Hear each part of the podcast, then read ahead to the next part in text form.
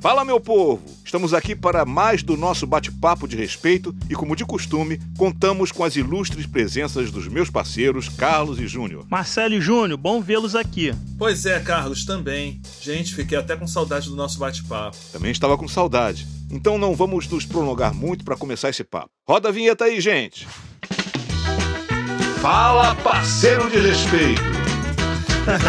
Olha, no nosso último podcast a conversa foi boa e, se vocês lembram, ficou um desafio pelo caminho. Então, dessa vez, vamos começar um pouco diferente, meus amigos, pois quero apresentar o nosso programa sem auditório que todo mundo respeita. Quiz Respeito! Opa! Vamos lá! Prepara! Pergunta 1. Quantos heróis negros vocês conhecem? Resposta A: menos de 5. Resposta B: mais de 5. Resposta C: nenhum. Pergunta 2.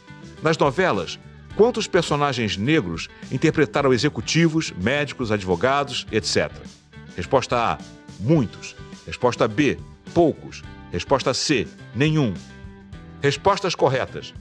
Pergunta 1. A quantidade de heróis negros é gigante, mas nenhum de nós aprendeu sobre eles nas escolas. Pergunta 2. Poucos seria a resposta.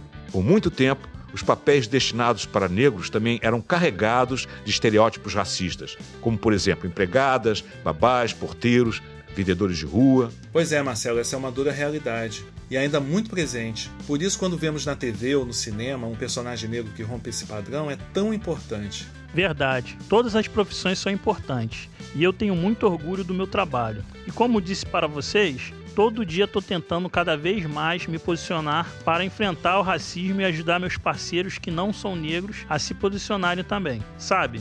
Rola muito comentário entre os motoristas. Outro dia mesmo, estava escutando uma conversa de um motorista que comentou que não tinha parado para um rapaz, pois ele era negro e tinha certeza que ia para uma região perigosa. Na hora, eu falei com ele que agir dessa forma era ruim para todo mundo. Para o rapaz, que deve ter se sentido desrespeitado, e também para o nosso trabalho. Pois se todos agíssemos dessa forma, em algum momento pessoas não iam mais usar o nosso serviço. Quem vai pagar para um serviço onde se sente respeitado. Até lembrei do nosso código de conduta, que não permite nenhum tipo de discriminação.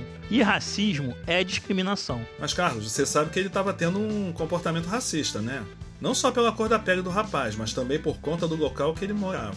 Sim, Júnior, você está certo. Mas eu achei que naquele momento era importante tentar conversar com ele, lembrando sobre o código de conduta da Uber, que não permite nenhum tipo de discriminação. Que a atitude dele prejudica todos nós. Eu achei que o caminho que eu tinha que seguir era o da educação, sabe? Ninguém nos ensinou como não ser racista. Eu mesmo, sendo negro, todo dia aprendo um pouco mais sobre isso. Só assim eu me sinto mais preparado para lutar. Então, acho que esse pode ser um bom caminho.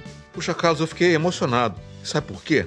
Pois nosso bate-papo aqui tem essa intenção. Ser um espaço educativo também, onde nós e quem nos escuta pode aprender um pouco mais e refletir sobre os nossos comportamentos que não são bacanas e que podemos mudar. Eu, como educador, também acredito nisso. Só vamos mudar a realidade do racismo no Brasil educando a todas e todos.